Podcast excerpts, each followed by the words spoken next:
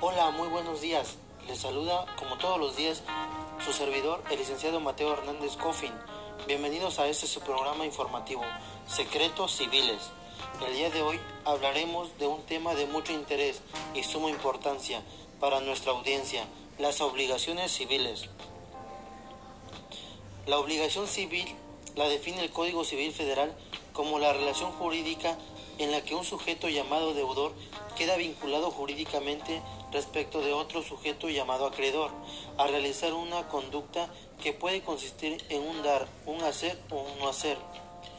Una vez adquirida una obligación, se tiene por entendido que se tiene una responsabilidad de cumplimiento. Dicho cumplimiento puede hacerse a través de dos vías, según sea el caso. Por ejemplo, primero puede hacerse el pago que según el artículo 2062 es la entrega de la cosa o cantidad o en el servicio que se hubiere prometido.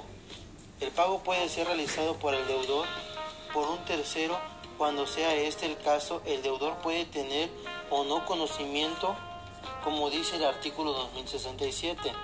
Una vez realizado el pago, aquel que lo realice tendrá derecho a reclamar el comprobante y si lo realizara un tercero, éste tiene derecho a exigir al deudor la cantidad que pagó. Un ejemplo.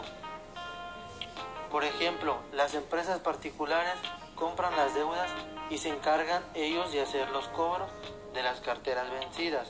Ahora bien, cuando el deudor no pudiere cumplir con el pago, puede hacer un ofrecimiento del pago y de la consignación que de acuerdo a los artículos del 2097 al 2103 es un acto por medio del cual el deudor pretende liberarse de la obligación, poniendo a disposición del acreedor la cosa que se debe, siempre y cuando reúna los requisitos exigidos por la ley.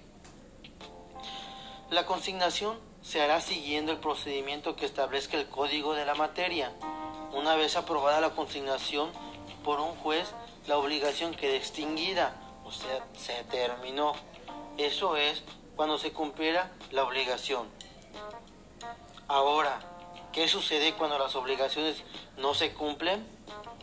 Por sentido común sabemos que el no cumplimiento conlleva una consecuencia, que bien puede involucrar solo a las partes o también frente a terceros. Hablemos primero de las consecuencias entre las partes, dado que la responsabilidad civil del deudor es cumplir con sus obligaciones. Aquel que estuviera obligado a prestar un hecho y no lo hiciere o no lo prestara de acuerdo a lo convenido, incurre en mora y será responsable de los daños y perjuicios en los términos siguientes. Si es a plazo, la responsabilidad comenzará desde el vencimiento del mismo y si no depende de un plazo porque no se hubiera establecido, el acreedor deberá esperar 30 días posteriores a la interpelación que se hubiera realizado. De acuerdo a las cláusulas penales que se hayan pactado en el hecho celebrado, puede llegarse a una ejecución forzada, que es cuando el acreedor incurre a un órgano jurisdiccional para que obligue al deudor a cumplir con su obligación. Pudiera darse el caso de que el deudor incurra en las siguientes situaciones, en cuyo caso también habrá sanciones. Conforme al artículo 2163 del Código Civil Federal, si se comprobara que el deudor realizó un acto celebrado en fraude con la intención de no cumplir con su obligación, el acreedor puede solicitar la anulación de dicho acto fraudulento.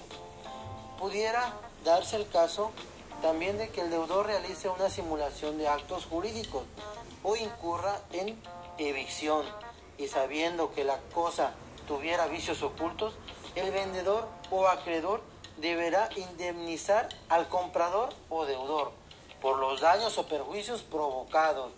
Lo anterior dispuesto en el artículo 2120 que a la letra dice, todo el que enajena está obligado a responder de la evisión, aunque nada se haya expresado en el contrato.